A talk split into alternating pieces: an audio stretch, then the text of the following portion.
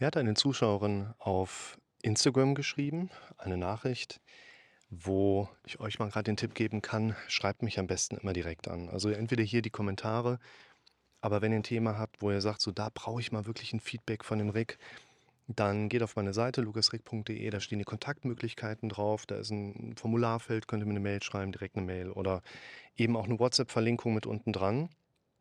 Also wenn ihr da Kontakt aufnehmen wollt, ich bin halt super selten in den Instagram-Nachrichten.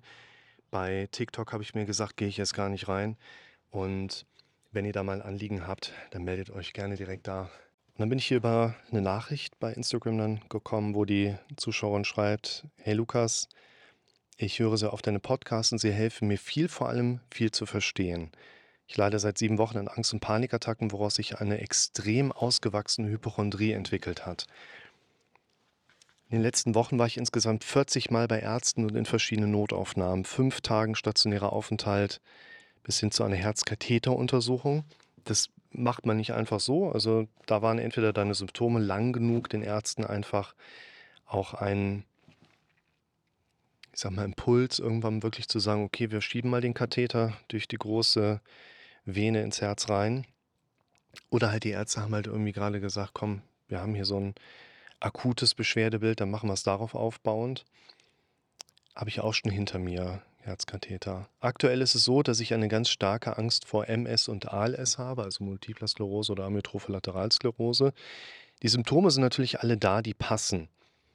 Schlimm an der ganzen Sache ist, ich habe seit etwa einem Monat extrem schlimmen Schwindel. Drei verschiedene HNO haben mir drei verschiedene Diagnosen gestellt. Kein MRT, kein Orthopäde. Niemand findet was. Der Schwindel beherrscht meinen Alltag, die Angst vor schlimmen Krankheiten wird dadurch noch mehr getriggert. Meine größte Angst ist, dass etwas übersehen wird und ich nicht ernst genommen werde. Ich mache es hier mal wie in den anderen Nachrichten auch, dass wir vor allen Dingen dieses Schritt für Schritt da durchgehen haben und ihr damit auch so ein Stück weit mitbekommt, okay, da gibt es jemanden, der hat vielleicht ähnliche Hintergründe, Problemstellungen, Belastungen auch mit dabei. Und wir haben vor allen Dingen diesen Aspekt der Sympathie, Versympathisierung, was Betroffenen ganz häufig ganz gut tut, einfach mal zu erleben, zu spüren, ich bin nicht die der Einzige, der gerade diese Symptome hat. Man fühlt sich ja sehr exklusiv. Ne? Ich habe diese Probleme und ich bin irgendwie der Einzige, der das so erlebt. Und alleine, dass du jetzt dieses Video hier siehst und vielleicht ähnliche Beschwerden hast und mitbekommst, hey, da gibt es eine Name habe ich mir nicht aufgeschrieben. Aber ein anderer Mensch, der hat fast exakt dasselbe wie ich. Okay, ich bin nicht allein. Gehen wir mal gerade durch den ersten Absatz gemeinsam durch. Sieben Wochen Angst und Panik ist nicht viel im internationalen Vergleich. Menschen, die auf mich zukommen und sagen, ich habe und die und die Symptomatik, wenn ich jetzt mal so in die letzte Woche reinschaue, dann hatte ich, also ich habe jede Woche ungefähr so zehn Erstgespräche mittlerweile, wo ich dann noch gucken muss, wo sortiere ich die Leute hin. Und jetzt gerade ist halt noch mal ein bisschen mehr, sonst sind es vielleicht eher so ungefähr fünf. Also jeden Tag so ein Erstgespräch, ein neuer Klient dazu. Das ist ungefähr im Moment mein Schnitt. Da erzählen mir die Leute von Dreivierteljahr oder teilweise zwei Jahre. Oder jetzt letzte Woche war mal einer dabei, der seit 14 Jahren diese Symptomatik hat. Da muss man sagen, sieben Wochen sind da noch nicht so viel. Erstens dürft ihr euch jetzt nicht daraus ziehen, dass ich sage, das dauert so lange. Zweitens, ob jetzt sieben Wochen oder sieben Jahre, macht für den Veränderungsprozess nicht den bedeutenden Unterschied. Es ist nur tatsächlich so, dass man auch sagen kann, es ist gut, dass dieser Mensch noch schon sieben Wochen sich Hilfe sucht und nicht erst, wie viele andere das dann auch erleben, erstmal das Ganze schleifen lassen und über Jahre hinweg, ne, da war ja das mit den Ärzten drin, ich werde nicht mehr ernst genommen dass man das dann so schleifen lässt. Also es ist gut, dass man hier zeitnah schaut, aber 40 Untersuchungen in sieben Wochen ist natürlich jetzt auch nicht gerade wenig und nichts davon hat wirklich geholfen. Und man muss schon sagen, wenn man da mit der medizinischen Diagnostik und Logik dran geht, kann man sagen, nach 40 Arztterminen wäre eine MS, wäre eine MS oder eine ALS diagnostiziert und man würde was machen können, was dem Patienten hilft. Und da das nicht der Fall ist, ist im Prinzip auszuschließen, dass bei der Patientin jetzt Multiple Sklerose oder eine Amyotrophe Lateralsklerose vorliegt, die ALS. Da kommt ihr halt vom Google her ganz schnell drauf, wenn ihr irgendwas bei Google sucht nach dem Thema ich habe Muskelschwäche oder innere Unruhe und habe das Gefühl, dass meine Finger nicht mehr so ganz zu mir gehören, dann kommt ihr da ganz schnell zu. Fünf Tage stationärer Aufenthalt und dann Herzkatheteruntersuchung. Das ist halt auch wirklich der Hintergrund. Meistens findet man dann da auch nichts bei dieser typischen Paniksymptomatik. Man will keine Infarkte übersehen oder andere Krankheiten, die für uns eine Relevanz hätten. Und dann macht man so eine Untersuchung durchaus auch bei einem jungen Menschen. Normalerweise Herzkatheterlabor ist eine Sache, die vor allen Dingen auf Notfälle auch gerne angewendet werden. Also ich habe verschiedene Transporte gehabt, wo man dann, also Herzkatheter, da fährst du die Leute teilweise rettungsdienstlich hin und die steigen dir selber auf die Trage rüber. Ich habe aber auch Reanimationen erlebt, wo du wirklich im Auto unter Reanimation fährst du dann, ne, so ähm, Marathonveranstaltungen sind häufig Veranstaltungen, wo auch mal Leute dann mit einem unerkannten Herzfehler zusammenklappen. Es ist ganz selten insgesamt, aber das sind zum Beispiel Patienten, die man dann unter Reanimation, also im RTW muss einer hinten auf den Patient draufklettern und durchdrucken, wenn er nicht zufälligerweise so einen ähm, automatischen externen, äh, hier, ich habe den Namen vergessen, Zoll hat so eine Firma mit äh, gebaut. So eine Firma, die, das ist im Prinzip so eine Art Gurt, der komprimiert dann immer den Brustkorb. Dann hast du natürlich leichtes Spiel. Ne? Also zu meiner Zeit hatten wir sowas mal als Studie, aber solche Patienten fährst du dann auch gerne ins Herzkatheterlabor, wo man wirklich unter Reanimation versucht, mit so einem Untersuchungsmittel jemanden zu retten, weil man dann direkt am Herzen zum Beispiel auch die Gefäße weiten oder medikamentös entsprechend wieder den Thrombus auflösen kann. Also Herzkatheteruntersuchung hier ohne Befund, das ist schon mal gut. Es seit einem Monat extrem Schwindel, ich sag mal, wenn du mir schreiben kannst, dass der Schwindel extrem ist, kann er so extrem gar nicht sein. Nicht, dass ich jetzt dein Symptom bagatellisieren wollen würde, aber ein Schwindel, der extrem ist, erkennt man daran, dass der Patient quasi keine Lage oder räumliche Lagezuordnung mehr hinbekommt. Der liegt auf dem Boden und ist quasi nur noch am Erbrechen. Das ist ein wirklich schl schlimmer Schwindel, ja. Und den hast du nicht, sonst könntest du mir das nicht schreiben. Und vor allen Dingen wäre dann neurologisch, ich habe den Satz kann ich nicht ganz verstehen, ne? kein MRT, kein Orthopäde, niemand findet was. Entweder ist ein MRT gelaufen, man hat nichts gefunden, oder man hat jetzt hier kein MRT gemacht. Nur, wenn man in der medizinischen Abklärung ist und bekommt ein ähm, MRT in Bezug auf einen Schwindel und man sieht keinen Hirntumor, dann weiß man im Prinzip auch schon, okay, das ist schon mal der Worst Case ist raus. Und dann will man natürlich gucken, wo kommt denn dieser Schwindel her. Und typischerweise habe ich natürlich jetzt viel mit den Leuten zu tun, die dann sagen, ey, dieser Schwindel, der kann doch nicht rein psychisch sein, das ist doch viel zu krass. Ist er meistens auch nicht. Also man findet entweder organisch, dass jemand total darauf fixiert ist, dass er da irgendwas hat, was er groß macht dann von der Symptomatik. Oder ganz typisch, dass wir einen losgelösten Ohrstein haben, mikroskopisch kleine kristalline Gebilde, die eigentlich nicht in die Gehörgänge rein sollen, sich aber gerne auch mal verirren können. Das ist halt auch eine mögliche Abklärung, die man HNO-mäßig eigentlich zumindest mal ansprechen sollte. Hier scheint es sich aber um einen Schwindel zu handeln. Der Alltag ist durch den Schwindel komplett beherrscht, wo vor allen Dingen ein gedanklicher Fokuspunkt so extrem auf etwas wie jetzt beispielsweise im Schwindel liegt. Und da wollen wir natürlich ansetzen und trainieren. Ich habe keine Ahnung mehr, was oder wer mir helfen könnte. Ich habe seit zwei Wochen einen Therapeuten, zu dem ich wöchentlich gehe. Allerdings stehe ich hier noch ganz am Anfang. Ich habe zwei kleine Kinder und anstatt ich das schöne Wetter mit denen genieße, sitze ich in Krankenhäusern und Arztpraxen.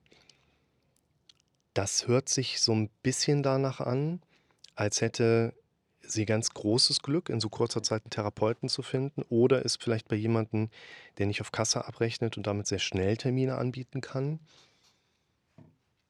Ich bin erfahrungsgemäß mit Menschen meiner Berufsgattung eher vorsichtig, weil ich habe ganz viele Therapeuten da draußen erlebt, die, ich will jetzt nicht sagen, nicht gut ausgebildet sind, aber die in Therapiemanualen ausgebildet sind, wo ich sagen will, boah, also da, also man will ja Menschen helfen und dann fangen die mit Sachen an, die aus dem Heilpraktikerbereich irgendwo von Scientology herstammen, ne? solche Sachen. Also bei den normalen Heilpraktikern.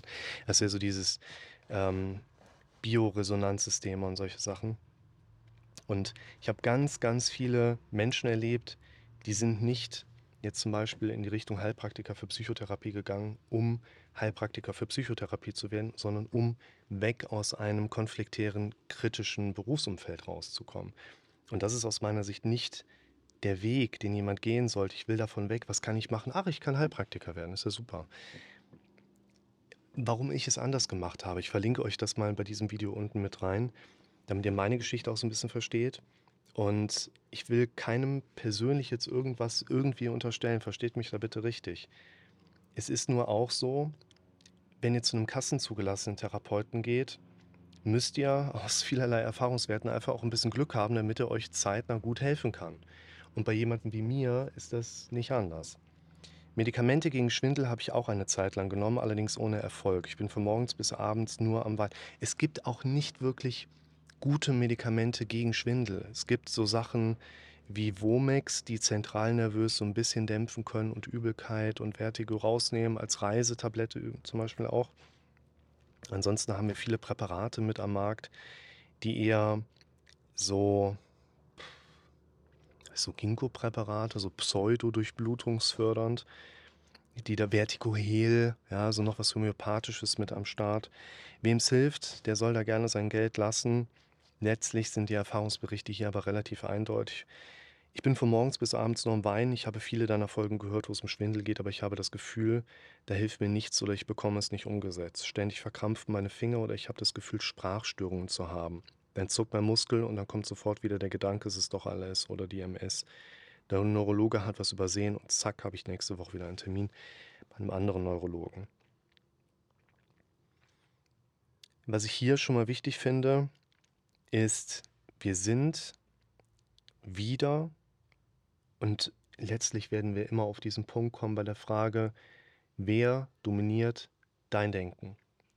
Weil die ganzen Gedanken, die ganzen Symptome, die ganzen Fokussierungen, die hier gerade uns dargestellt werden, sind letztlich allesamt immer nur Perspektiven aus dem Bereich heraus, okay, mein Gehirn hat gesagt, mein Gehirn hat mir angeboten das. Es gibt noch einen kleinen Passus am Ende, den wollte ich euch gleich noch kurz mitgeben. Mittlerweile konnte mit vielen Tests und Untersuchungen inklusive Lumbalpunktion MS und ALS ausgeschlossen werden. Gut, hatte ich eben schon mal angedeutet. Ne? Das konnte man oben aus dem Prinzip auch schon herauserkennen. Aber wie das nun mal äh, ist, löst ein Symptom das andere ab und ich frage mich, ob ich nun eventuell Schäden der Punktion zu befürchten habe oder eventuell Polyneuropathie habe. Es ist immer irgendwas, man kommt nicht zur Ruhe. Die, ähm, eine Polyneuropathie ist quasi eine Neuropathie, die poly auftritt, also verschiedenartig an verschiedenen Stellen auftritt und ist halt auch ein typisches Krankheitsbild, was man findet, wenn man Symptome googelt. Das solltet ihr nicht tun. Die Hoffnung, die damit einhergeht, Symptome zu googeln, ist ja immer danach wird es besser. Es wird nie besser. Ihr kriegt das doch mit. Und ich glaube, ich würde hier an dieses Thema drangehen und sagen, es gibt nur eine Möglichkeit, dir zu helfen und das ist dir beizubringen, wie du deine Gedanken unter Kontrolle bringst. Und das machen wir vor allen Dingen quantitativ. Das bedeutet, es gibt nicht den richtigen Gedanken und du hörst hier oben auf, falsch zu denken und oder beginnst richtig zu denken. Es geht darum, dass du so oft wie möglich selber deinen gedanklichen Fokus setzt. Deine Energie, deine Aufmerksamkeit folgt immer deinem Fokus. Und was wir hier drin sehen, ist ein Hineinsteigern extrem in symptom- und krankheitsorientierte Bereiche, wo dann auch irgendwann die Frage im Raum steht, ey, das kann doch nicht sein, dass das alles nur psychisch ist. Ist es auch nicht. Du hast ja auch Symptome, du kannst ja Dinge wahrnehmen, aber das so dermaßen übersteigert, du bist so darauf fokussiert, dein ganzes Leben dreht sich nur noch um deine Symptome,